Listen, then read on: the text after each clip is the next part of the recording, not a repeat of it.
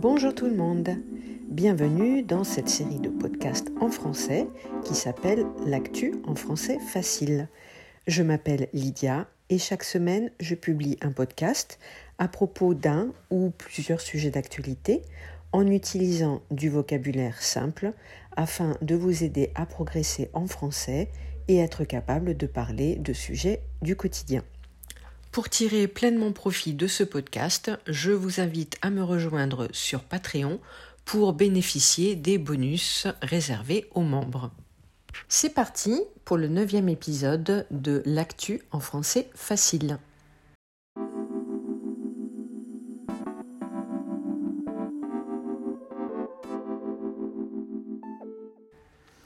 En ce moment se déroule la COP27 près de 200 pays se réunissent pour la 27e année consécutive pour parler du climat.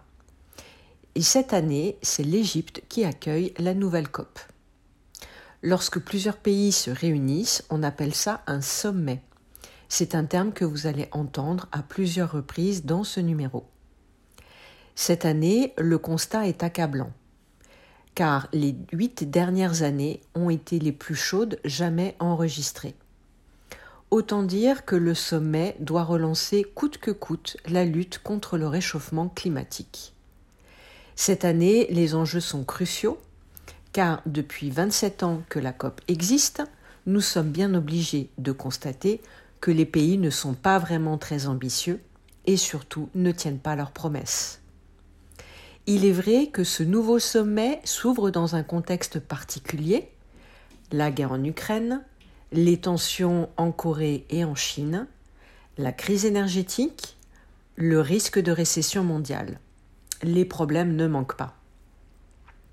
Malgré tout, jamais l'action climatique n'aura été aussi urgente, car cette année, les catastrophes naturelles se sont enchaînées à travers le monde, avec la sécheresse, les incendies et les inondations. Cette COP27 est celle de la dernière chance selon le secrétaire général de l'ONU qui a ouvert le sommet avec ces paroles. Au cours de cette décennie cruciale, la lutte contre le changement climatique sera gagnée ou perdue. C'est désormais une question de vie ou de mort pour notre sécurité aujourd'hui et pour notre survie demain.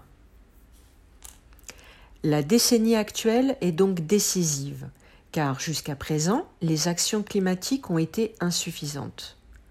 Aucun pays n'a respecté ses engagements.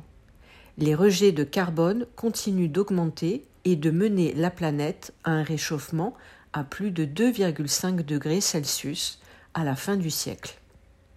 On est bien loin des 1,5 degrés espérés lors des accords de Paris en 2015.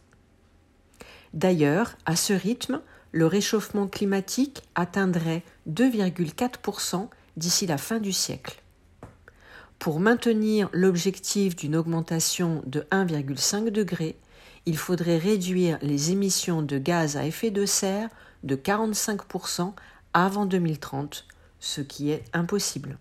Pourtant, il ne faut pas baisser les bras, car chaque dixième de degré d'élévation de la température évitée faire la différence. Nous allons devoir apprendre à vivre à l'ère du réchauffement climatique. Et l'adaptation des sociétés est l'autre priorité de ce sommet, car les conséquences du changement climatique sont déjà là, et tous les pays du monde sont impactés d'une manière plus ou moins intense. Les pays développés avaient promis de financer des actions dans les pays en voie de développement à raison de 100 milliards d'euros à partir de 2020 et pour le moment cette promesse n'est pas tenue non plus. Le réchauffement climatique est d'autant plus injuste que les pays les plus impactés ne sont pas les pays les plus responsables du réchauffement puisque leur mode de vie émet peu de gaz à effet de serre. Les effets économiques du dérèglement climatique sont nombreux, car les catastrophes naturelles engendrent la destruction des routes, des maisons, des lieux publics qu'il faut ensuite reconstruire. Mais il y a aussi les pertes non économiques, comme la disparition des cultures et des territoires qui peuvent causer le déplacement des populations.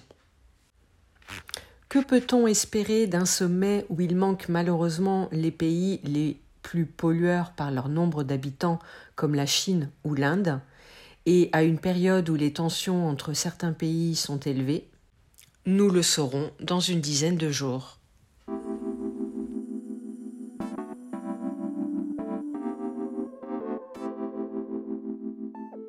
J'espère que ce podcast vous a plu et je vous dis à très bientôt dans un prochain podcast ou une prochaine vidéo.